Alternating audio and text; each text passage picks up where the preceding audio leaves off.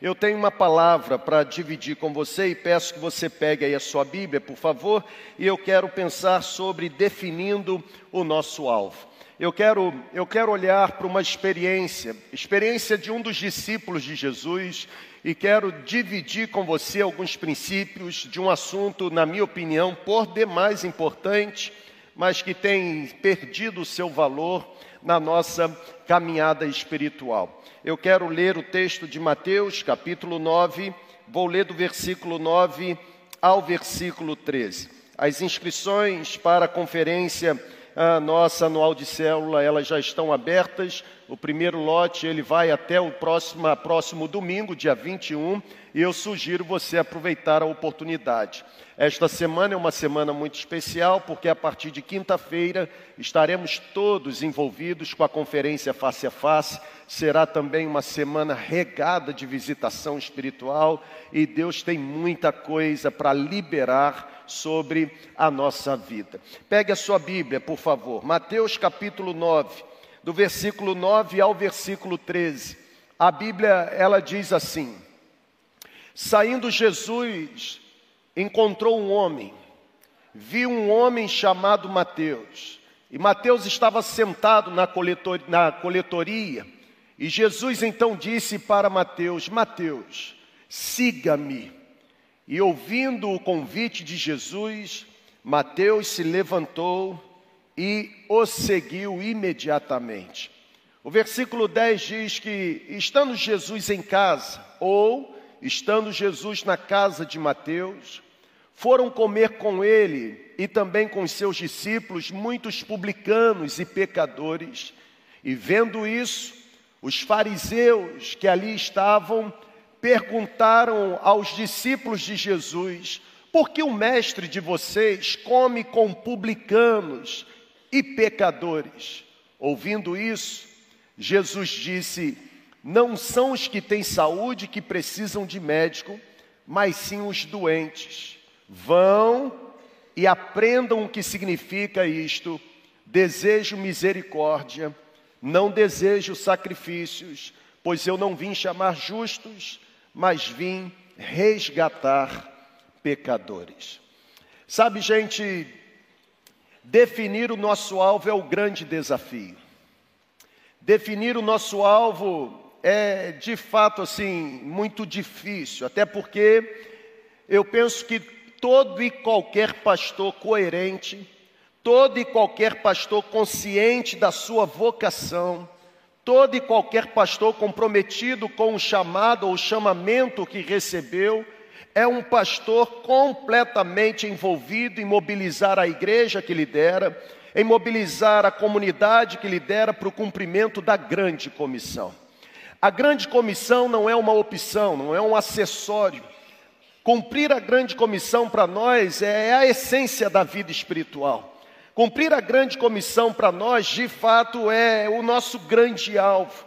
Eu, eu, percebo que qualquer pastor, qualquer líder de uma comunidade local, se ele estiver consciente do papel que exerce, ele não vai se eximir da responsabilidade de motivar, de encorajar, de impulsionar, de empoderar as pessoas da comunidade, para que de fato não apenas sejam obedientes, mas pratiquem o cumprimento da grande comissão. São pastores bem intencionados, são pastores que trazem consigo uma motivação nobre. São pastores que se esforçam para oferecerem o melhor durante a realização do ministério. No entanto, as estatísticas elas revelam que muitos pastores não conseguem alcançar êxito. Muitos pastores se sentem frustrados, desencorajados, desanimados. Muitos pastores desanimam pelo falta de engajamento da sua comunidade ah, no cumprimento da grande comissão, não alcançam o objetivo, sabe por quê? As estatísticas revelam porque muitos pastores estão mirando nos alvos errados. É possível ter uma boa intenção, mirar no alvo certo e acertar em cheio o alvo errado. E eu venho aqui nessa manhã olhar para você e aproveitar esse momento que nós temos comunitário para dizer para você: definir o nosso alvo sempre será o nosso grande desafio. porque é possível estarmos no coração com uma boa intenção e ainda assim alcançarmos ou atingirmos o alvo errado.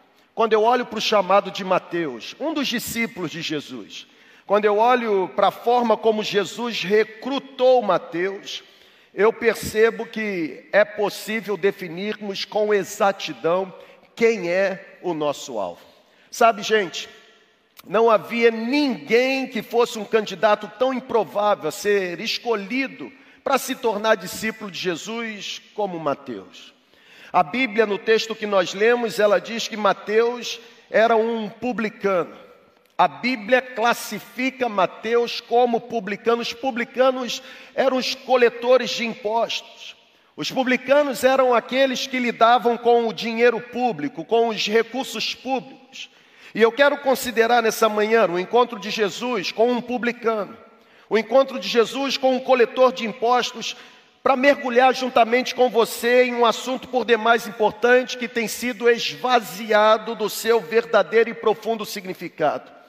Quando eu olho para Mateus 9, do versículo 9 ao versículo 13, e vejo Jesus chamando um coletor de impostos para segui-lo, eu percebo que o chamado de Jesus não foi outro senão um chamado para o discipulado.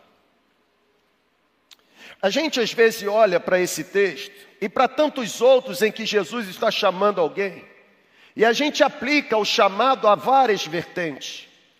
Mas a grande verdade é que o chamado de Jesus de segui-lo sempre foi um chamado para discipulado. A pergunta é: como nós definimos discipulado? Eu me lembro que quando criança, na igreja em que eu congregava, tinha um ministério, uma avenida ministerial de discipulado, chamada de consolidação. E a atividade principal daquele ministério se limitava a recrutar ou identificar os novos convertidos na comunidade e marcar dia e horário com esses novos convertidos e aplicar à vida dos novos convertidos alguns estudos baseado no, baseados no Evangelho de João. Era chamado ou eram chamados os estudos indutivos de João. Assim era o nosso discipulado. Mas a pergunta que eu quero lançar para você nessa manhã, uma vez que somos uma igreja em célula e estamos nos aproximando da nossa conferência anual de célula, eu quero olhar para você e perguntar: o que de fato é discipulado? Será que discipulado é uma mera transmissão de informação? Será que discipulado é eu impregnar a mente de uma outra pessoa de ensinamentos que eu trago no meu arcabouço intelectual? Quando eu olho para Jesus recrutando Mateus, me parece que de fato Jesus está dizendo: vocês precisam definir o alvo. Por quê? Porque definir o alvo é manifestar um discipulado. Todo chamado de Jesus para segui-lo se resume num chamado para o discipulado. Eu, eu vou voltar na leitura do versículo 9. A Bíblia diz que saindo Jesus viu um homem chamado Mateus sentado na coletoria. E Jesus disse para Mateus: Mateus, siga-me.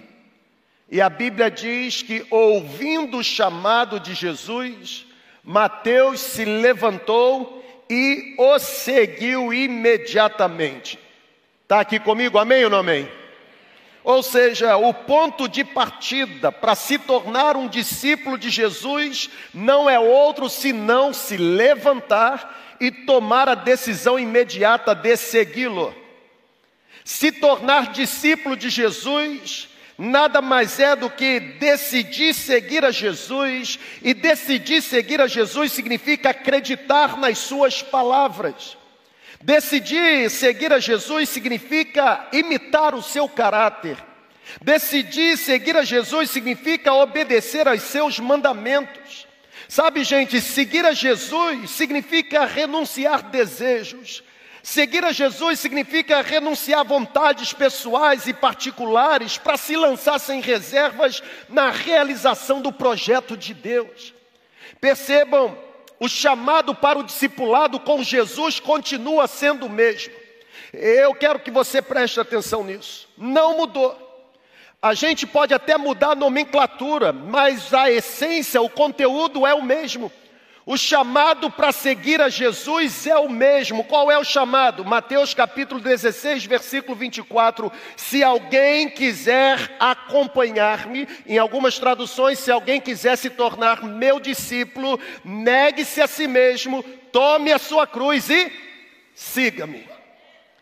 Não há como entrar no caminho do discipulado e se tornar um discípulo de Jesus sem decidir renunciar a si mesmo, tomar a sua cruz e imediatamente copiar, reproduzir o caráter de Jesus durante a minha jornada.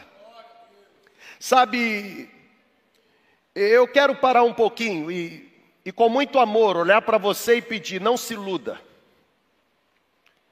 Não se iluda com quê? Não se iluda, é possível acreditar em Jesus e ainda assim não segui-lo.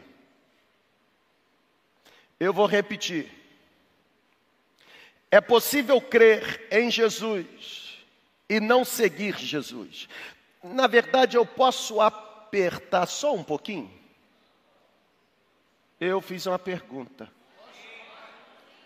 Então vou. Eu disse que é possível acreditar em Jesus e não o seguir. Vou apertar um pouquinho. É possível ser um bom membro de uma comunidade local e ainda assim não ter se tornado um genuíno discípulo de Jesus. Porque para se tornar membro de uma instituição, basta adotar as regras de costumes da instituição. Mas para se tornar discípulo de Jesus, tem que ser como seu mestre é.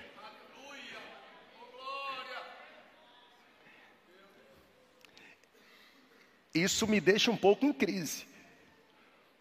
Porque eu paro para analisar, nós estamos reproduzindo os meros adeptos à nossa religião? Ou estamos gerando discípulos que têm o caráter do seu mestre? Qual é a cartilha que nós estamos dando? A cartilha que nós escrevemos para nos defendermos das imoralidades? Ou os mandamentos que ele nos entregou para nos parecermos com ele? Ô pessoal, reage aí. É a melhor forma de reagir, né? Misericórdia, é verdade. Nós precisamos definir o nosso alvo. Porque se nós não definirmos o alvo, é possível nutrirmos boas intenções e acharmos que estamos mirando no alvo certo e atingirmos o alvo errado.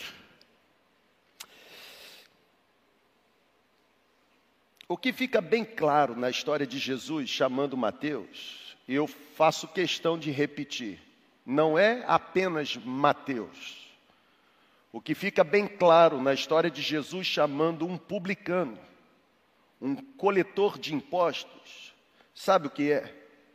Irmão, pega isso.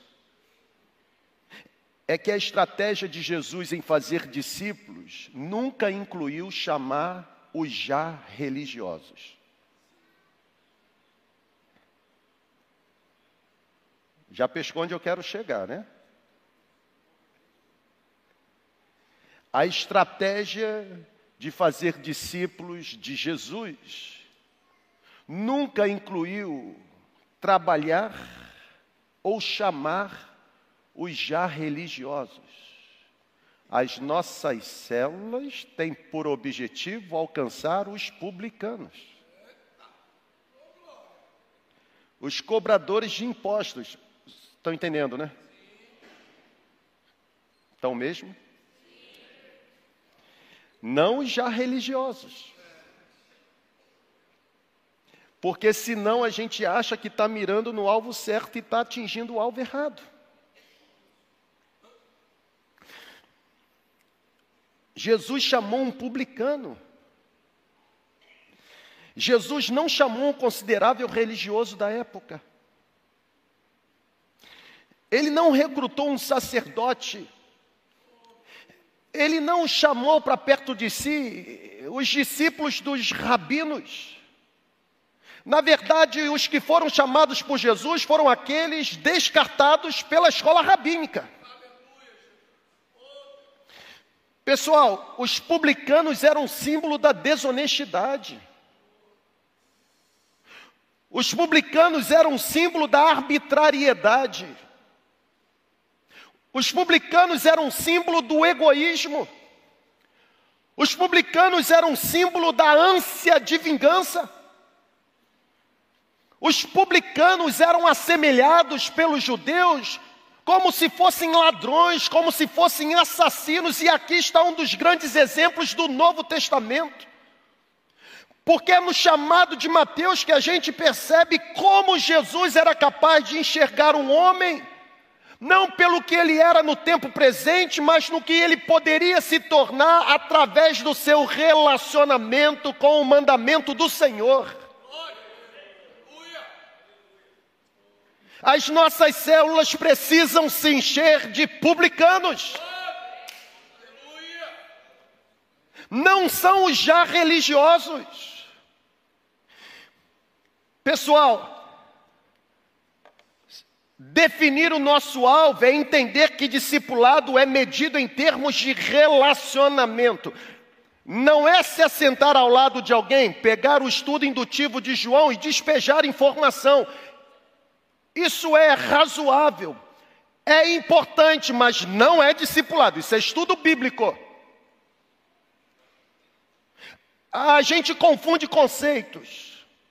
E porque a gente confunde conceitos, a gente mira no alvo certo e atinge o alvo errado. O discipulado é resultado de relacionamento. Diga para mim, o discipulado é resultado de relacionamento. Na verdade, eu iniciei falando que eu conheço muitos pastores que estão conscientes, mas que não alcançam êxito no cumprimento da missão. Sabe por quê? Porque tem muita gente vendo a igreja como conjunto de departamento, quando deveria enxergar a igreja como conjunto de relacionamento.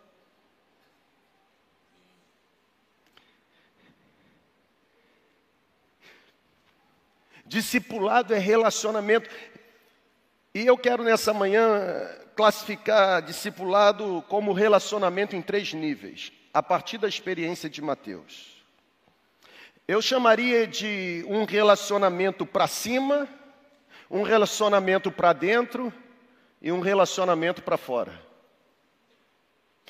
Ou seja, tudo que nós fazemos ou tudo que nós fizermos está ou estará comprometido pelo nosso relacionamento para cima com Deus, pelo nosso relacionamento para dentro com os nossos irmãos de fé e também pelo nosso relacionamento para com as pessoas que vivem ao nosso redor lá fora. Eu tenho aprendido que um processo de discipulado bem-sucedido não acontece da noite para o dia. Na verdade, discipulado é como pegar uma madeira bruta e trabalhar nessa madeira bruta até ela se tornar uma obra, uma escultura. Discipulado dói. Discipulado gasta tempo. Discipulado machuca. Discipulado decepciona. Discipulado frustra. Mas discipulado vale a pena. Porque se eu e você não tivéssemos sido ou recebido investimento pesado de outras pessoas, nós não nos tornaríamos quem nós nos tornamos hoje pelo poder da graça de Jesus. Eu tenho aprendido que um processo de fazer discípulos sempre estará assim comprometido o processo do discipulado numa comunidade local, inevitavelmente, é consequência de como a sua liderança define discipulado. E é óbvio que muitas ideias, ideias diferentes sobre discipulado podem existir, isso é comum.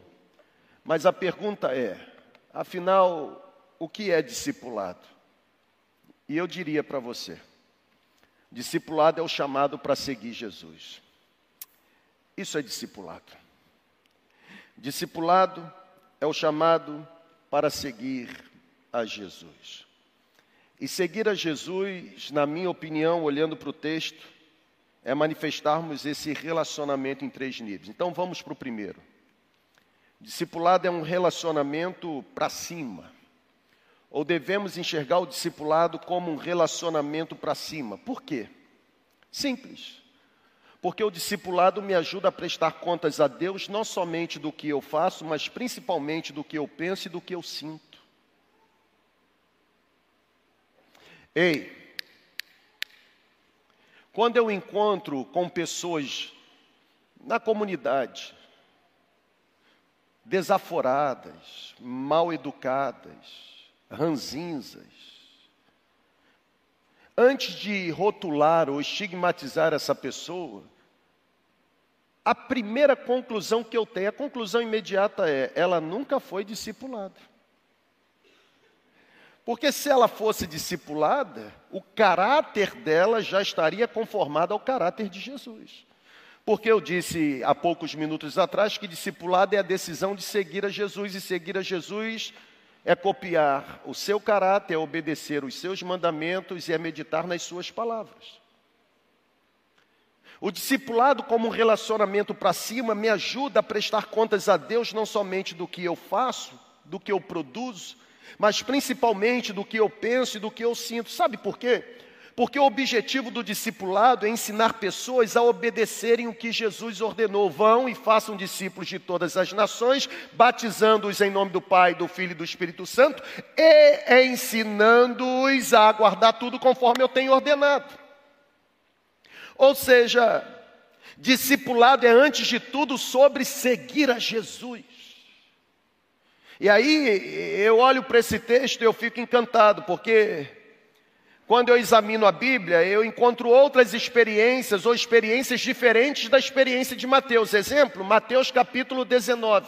A partir do versículo 16, a Bíblia fala sobre o encontro de um jovem, um jovem de negócios, um jovem poderoso, um jovem rico. Esse jovem, ele se encontra com Jesus, mas a resposta dele para Jesus é diferente. Diferente da resposta dada por Mateus, esse jovem de Mateus 16, a partir, ou Mateus 19, a partir do versículo 16, era um jovem que possuía tudo que o mundo poderia oferecer. A Bíblia chega a dizer que ele se aproxima de Jesus e pergunta para Jesus: como eu posso fazer para conquistar a vida eterna? E a Bíblia diz que depois de uma conversa entre aquele jovem Jesus sobre guardar a lei, sobre obedecer os mandamentos, aquele jovem ele não se dá por satisfeito, ele retruca Jesus dizendo: "A tudo isso eu tenho obedecido desde a minha adolescência. Isso não é novidade para mim. Isso daí eu já tenho conhecimento". No entanto, Jesus diz para aquele jovem o seguinte: "Não basta ter conhecimento, conhecimento sem prática não produz efeito. Você tem conhecimento, mas você não tem vida, ainda lhe falta uma coisa: o que? Venda o que você possui, dê o seu dinheiro aos pobres e você terá um tesouro nos céus. E a Bíblia termina o versículo dizendo: Depois venha e siga-me. Olha que coisa impressionante. Como esse jovem, chamado jovem rico, jovem poderoso, jovem abastado, Olha como esse jovem representa muitos nos dias de hoje. O que eu preciso fazer? Você precisa obedecer os mandamentos. Eu sou criado na igreja. Os mandamentos eu já conheço desde a escola bíblica dominical de criança. Quais que você quer que eu recite? Eu sei recitar o decálogo de cor e salteado. Eu falo os dez mandamentos sem retrucar, sem sem de alguma forma me confundir. Eu conheço a Bíblia de capa a capa. Eu já li a Bíblia 50 vezes e me parece que para este Jesus ainda continua dizendo: ainda está faltando alguma coisa. Porque é possível ser membro de uma comunidade por muitos anos sem ter se tornado completo ou genuíno discípulo de Jesus. Sabe, pessoal, a Bíblia diz que o jovem se entristeceu com a resposta de Jesus. A Bíblia diz que aquele jovem tinha uma grande fortuna. E o custo de seguir a Jesus para aquele jovem era alto demais. Vende tudo que você tem, dê para os pobres, terá um tesouro nos céus, e depois vem e siga-me. O jovem ficou triste. Sabe por quê? Olha para cá. Atender chamado de seguir Jesus, sem esse chamado ser marcado por renúncia e abnegação, Não tem como. Você sempre vai perder alguma coisa. Eu, eu, eu, eu quero afirmar para você. O chamado para seguir a Jesus é um chamado para perder. Eu vou repetir, ninguém disse amém, né? Porque ninguém quer perder. O Dietrich Bonhoeffer, ele dizia que quando Cristo chama um homem para vir e segui-lo, Cristo está chamando esse homem para vir e morrer.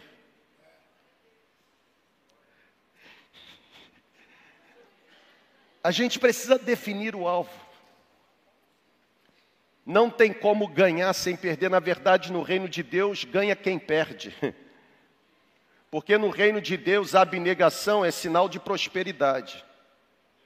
Quanto mais eu dou, mais eu recebo. A alma generosa prospera. A matemática é diferente.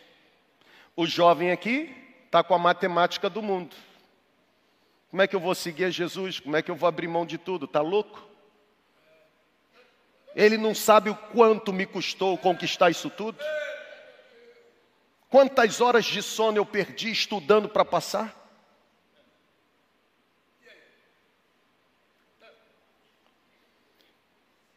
Infelizmente, seguir a Jesus se tornou um desses jargões religiosos que tem sido, tem sido usado com tanta frequência ao ponto de nos fazer esquecer o verdadeiro significado do que é discipulado.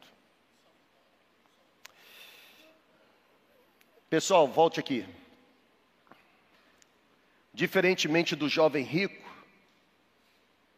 que cabisbaixo se retirou, a Bíblia diz que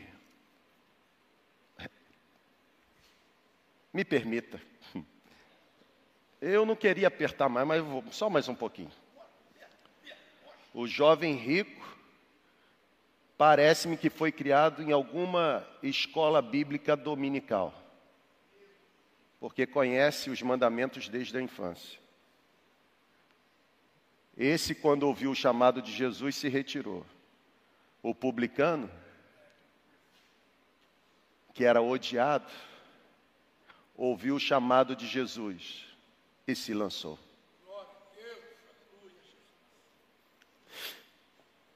Diferentemente do jovem rico que conhecia todos os mandamentos, Mateus, quando recebeu o convite para seguir a Jesus, Mateus se levantou imediatamente. Olha para cá, por favor. O jovem, o jovem se recusou porque tinha muita posse. E para ele seguir a Jesus ia custar muito caro, abrir mão de tudo. Mas para o publicano, para o Mateus, seguir a Jesus foi uma decisão imediata. Mateus, quando se levantou daquela coletoria para seguir a Jesus, pega aqui, irmão. Mateus perdeu um bom emprego, mas Mateus encontrou um destino glorioso. Mateus perdeu independência econômica sim, mas Mateus ganhou honra. Mateus perdeu sólida segurança, estabilidade, mas Mateus ganhou uma aventura como jamais se atreveu sequer a sonhar. O problema é que a gente, quando vai medir, a gente foca mais no que a gente vai perder do que a gente vai ganhar. Porque se a gente focasse no que a gente ganha seguindo a Jesus, nada nesse mundo se tornaria obstáculo para nos tornarmos genuínos e sinceros discípulos de Jesus.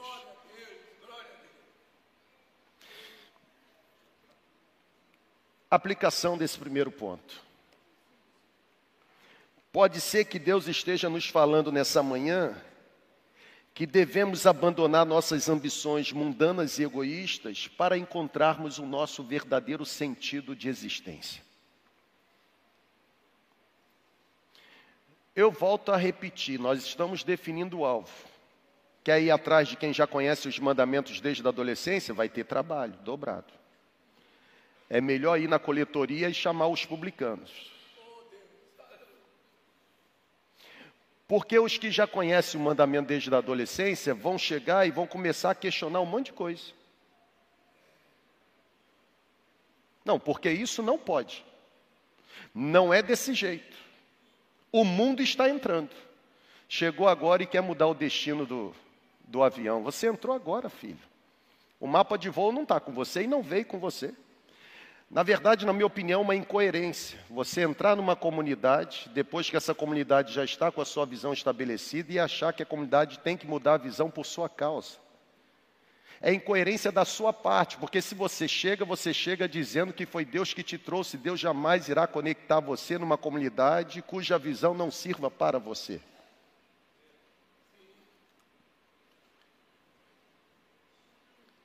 Discipulado.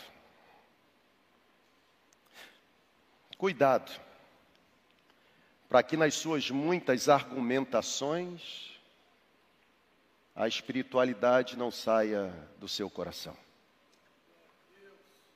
Está faltando uma coisa.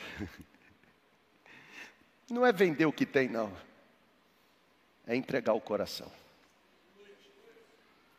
Porque a grande verdade é que o que foi colocado em prova para aquele jovem não foi a capacidade de vender coisas, foi a disposição de entregar o coração. E não tem discipulado com Jesus sem rendição. Portanto, definir o nosso alvo é entender que discipulado é relacionamento, e relacionamento com publicanos.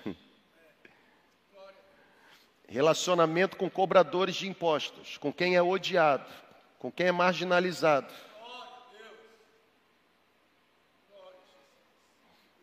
Isso começa com um relacionamento para cima. Até aqui, tranquilo, sim ou não?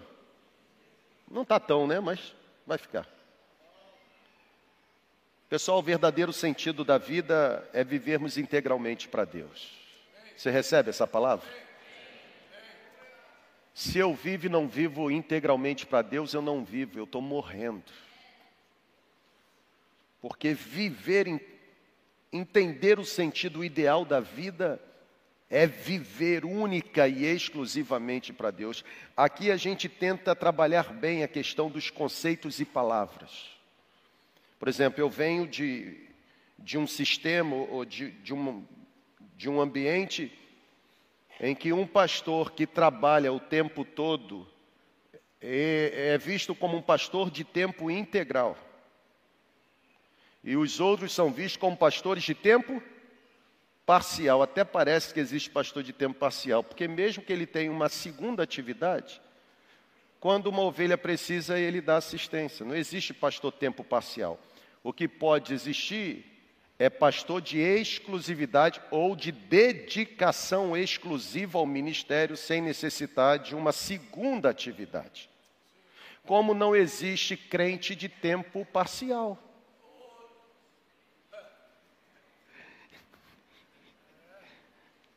No domingo eu sou discípulo.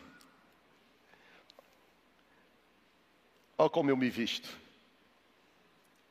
Falo até bonito, a paz do Senhor Jesus, meu irmão. E se me pedirem para orar, a introdução está pronta. Deus de Abraão, de Isaac e de Jacó.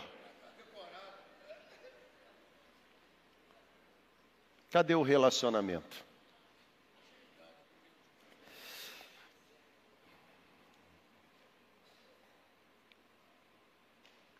É por isso que tem muita gente que se frustra quando chega muito perto da gente. Porque a imagem idealizada é substituída pela imagem real. Parecíamos ser quando nós nunca fomos. Nós temos que acertar o nosso passo com Ele. Amém ou não amém? Segundo lugar, Olhar para a experiência de Mateus é perceber que definir o alvo, discipulado, não é apenas um relacionamento para cima. Siga-me, me levantei e fui. Mas é entender discipulado como um relacionamento para dentro. Sabe por quê? Porque discipulado é um chamado à comunhão. O que, que é comunhão, gente? olha para cá. Na verdade, não olha para cá, não, olha para o seu lado direito. Pode olhar, pode olhar, direito, direito. Ó, o seu direito é de cá. É, tem gente olhando para lá, é para cá, ó, seu direito, ó, direito. Isso. olha aí para o seu lado direito, pode olhar. Agora olha para o seu lado esquerdo. Isso. Só viu a nuca, não é verdade? Só viu a nuca. É assim que a gente se conhece. Imagine se você chegasse aqui, ou se você chegar aqui, vou provocar você. Imagine se você chegar aqui à noite e encontrar essas cadeiras, em vez de estarem dispostas dessa forma, encontrar essas cadeiras em círculo. Qual vai ser a sua conclusão? Esse cara pirou, ficou louco. Mas a pergunta é: quem foi que disse que as cadeiras têm que ser assim? A gente se conhece pela nuca. Ninguém olha nos olhos. E a gente ainda tem audácia de dizer que a gente tem comunhão. Comunhão como? Se a gente não se conhece. Ter comunhão não basta estar ao lado de. Ter comunhão tem que ter relacionamento com. E o discipulado não apenas passa por um relacionamento vertical ou para cima, mas também tem a ver com relacionamento para dentro. Sabe por quê? Olha para cá, discipulado é aprender com os outros discípulos como seguir a Jesus juntos. Pessoal, quando Jesus convidou Mateus a segui-lo, pega aqui, ó. Quando Jesus convidou Mateus a segui-lo, Mateus teve que acompanhar Pedro e João. Não foi dada a Mateus a opção de seguir somente a Jesus, não. O discipulado é e sempre será um projeto de grupo, é uma caminhada coletiva, comunitária. Eu sigo a Jesus, mas assim, eu não gosto de ninguém na minha casa. Não gosto, não, não gosto. Eu sou antissocial. Por isso que eu não tenho célula lá em casa. Eu vou abrir minha casa, não sei quem está entrando lá. Pode ser que não é uma pessoa tão diferente de você.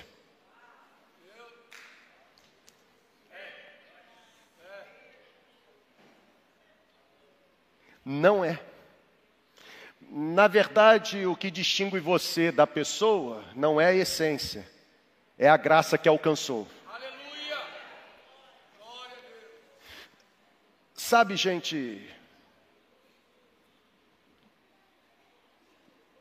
Mudou o negócio, né? Eu acho que é a senha para terminar o sermão. Não vou terminar. Está ficando bom agora.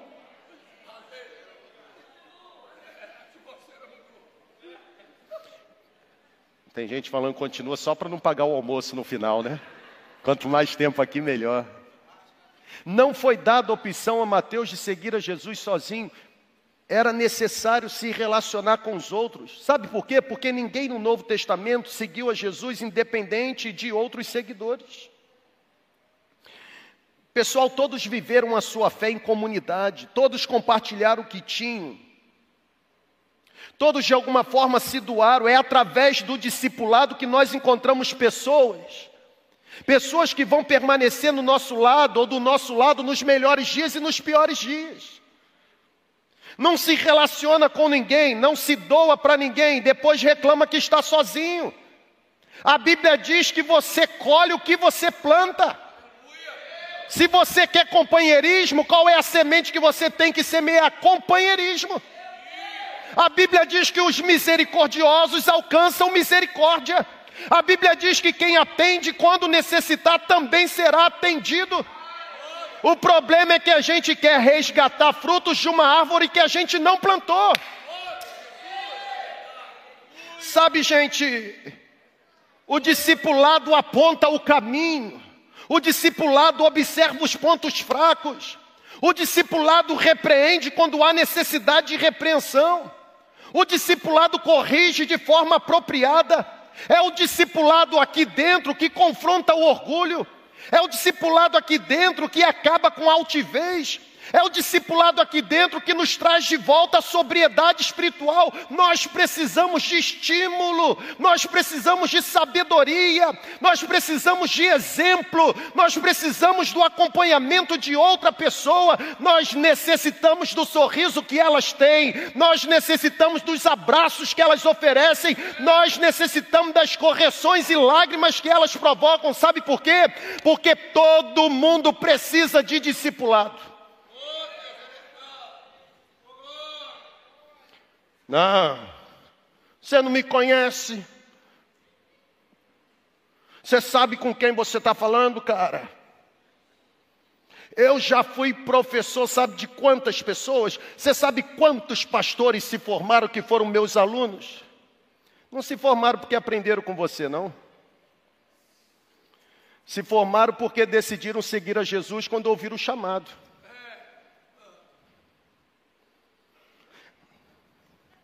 Ser discipulado por quem é discipulado por Deus traz segurança. Ser discipulado por quem é discipulado por Deus é alcançar discernimento espiritual, gente. Porque quem é discipulado por Deus consegue perceber onde Deus está agindo e o que Deus está fazendo. Ser discipulado por quem é discipulado por Deus nos permite viver intensamente os propósitos que Ele tem para a nossa vida. Discipulado, definir o alvo, é relacionamento para cima, mas é relacionamento para dentro. Por último, é relacionamento para onde? Para fora. Pessoal, para cima, vem, siga-me, Mateus foi. Para dentro, teve que seguir a Jesus junto com os outros. Mas para fora, o discipulado é uma ordem para nos tornarmos pescadores de pessoas. Jesus explicou o seu objetivo para os seus discípulos quando disse em Mateus 4,19: Siga-me e eu os farei pescadores de homens. Olhar o chamado de Mateus é ter a certeza de que qualquer pessoa, irmão, levanta a mão aí. Qualquer pessoa pode cumprir a grande comissão desde que esteja, esteja completa e sinceramente empenhada a seguir a Jesus. Pode abaixar a mão. É possível você fazer. Seguir a Jesus não implica em cortar relacionamento com os nossos amigos não religiosos. Até porque as nossas células só serão células se eles estiverem presentes.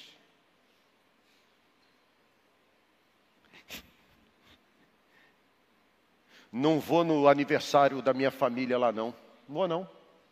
Não concordo. Você não está nem pagando a conta e quer definir o cardápio. É um negócio. Aí depois não quer que o povo fale mal da gente. A gente não paga a conta, define o cardápio e reclama. Tem que ficar em casa mesmo.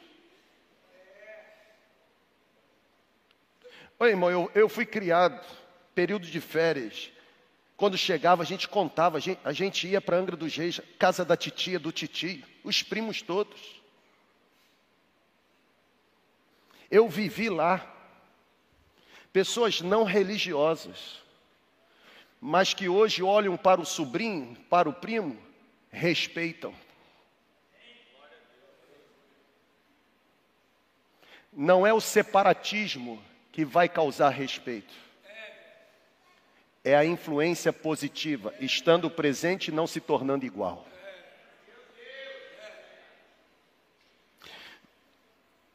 Preste atenção numa coisa, que eles já estão vindo para me oprimir.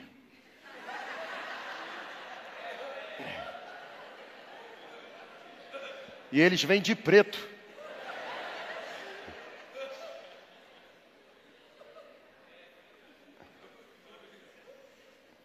Seguir a Jesus não implica. Só, só mais um pouquinho. Para de falar no microfone, só. Seguir a Jesus não implica em cortar relacionamento com os nossos amigos não religiosos. Seguir a Jesus significa aproveitarmos a influência que temos para exercermos o privilégio de compartilharmos a mensagem que transforma. Mateus, o cobrador de impostos, é um ótimo exemplo disso. Porque a Bíblia diz que assim que ele respondeu o chamado de Jesus e começou a segui-lo, olha que coisa impressionante. A Bíblia diz que ele ofereceu uma festa em sua casa para que todos os seus velhos amigos pudessem conhecer a Jesus e os discípulos de Jesus. O texto termina, versículos 11, 12 e 13, dizendo que Jesus foi à casa de Mateus, porque Mateus ofereceu uma festa.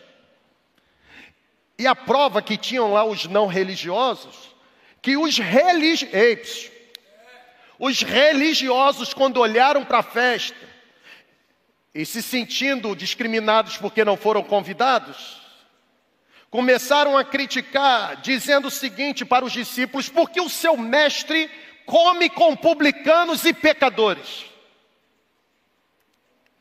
Observem a resposta de Jesus.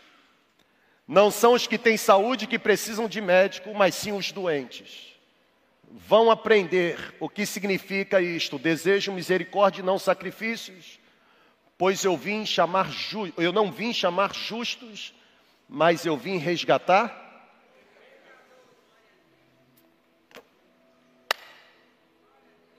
tem que definir o alvo. O nosso alvo é publicano, coletor de imposto, prostituta, drogado, bandido. Esse é o nosso alvo. Porque o hospital não serve para quem está são. O hospital tem por finalidade cuidar de quem está doente. Logo, igreja não existe para nos sentirmos protegidos das imundícias do mundo. A igreja existe para ser a resposta do céu para quem está afundado no lamaçal do pecado. Ouça acerca do Evangelho, receba o caráter de Jesus e se torne um cidadão dos céus.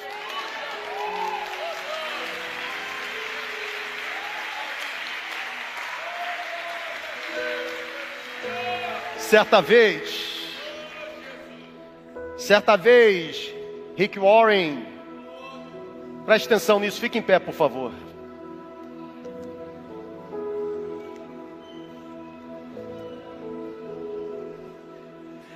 Preste atenção aqui na minha conclusão. Certa vez, Rick Warren, um dos pastor de uma das maiores igrejas nos Estados Unidos, sul da Califórnia. Rick Warren foi questionado sobre a forma, preste atenção nisso ele foi questionado sobre a forma como ele encorajava os membros da sua congregação a alcançar os não salvos, os não cristãos. E ele foi questionado sobre isso por quê? Ele foi questionado porque existia um considerável número de conversões acontecendo semana após semana na sua congregação. Rick Warren, qual é o segredo para mobilizar a sua comunidade para alcançar publicanos e coletores de impostos? Percebam a resposta. Ele disse: Anote o que você mais gosta de fazer. Depois faça isso com os não crentes. Pois aquilo que você gosta de fazer é a sua melhor ferramenta na evangelização de um não salvo. Para com isso de ficar pagando picanha para reunir crente, irmão.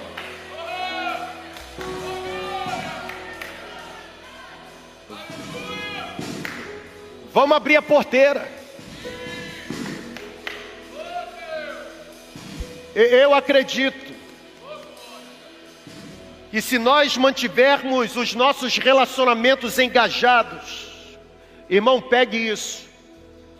Se nós mantivermos os nossos relacionamentos com os não crentes alimentados, será uma questão de tempo até que tenhamos a oportunidade de compartilharmos a nossa jornada de fé. Sabe por quê? Porque o mais importante para que possamos nos manter no foco não é avaliar se os nossos processos estão dando certo, mas é saber se os nossos relacionamentos estão saudáveis. Por que eu digo isso? Porque a ordem para você nessa manhã do céu é: mantenha seus relacionamentos, ore por seus amigos e espere pelas portas abertas, porque elas vão se abrir.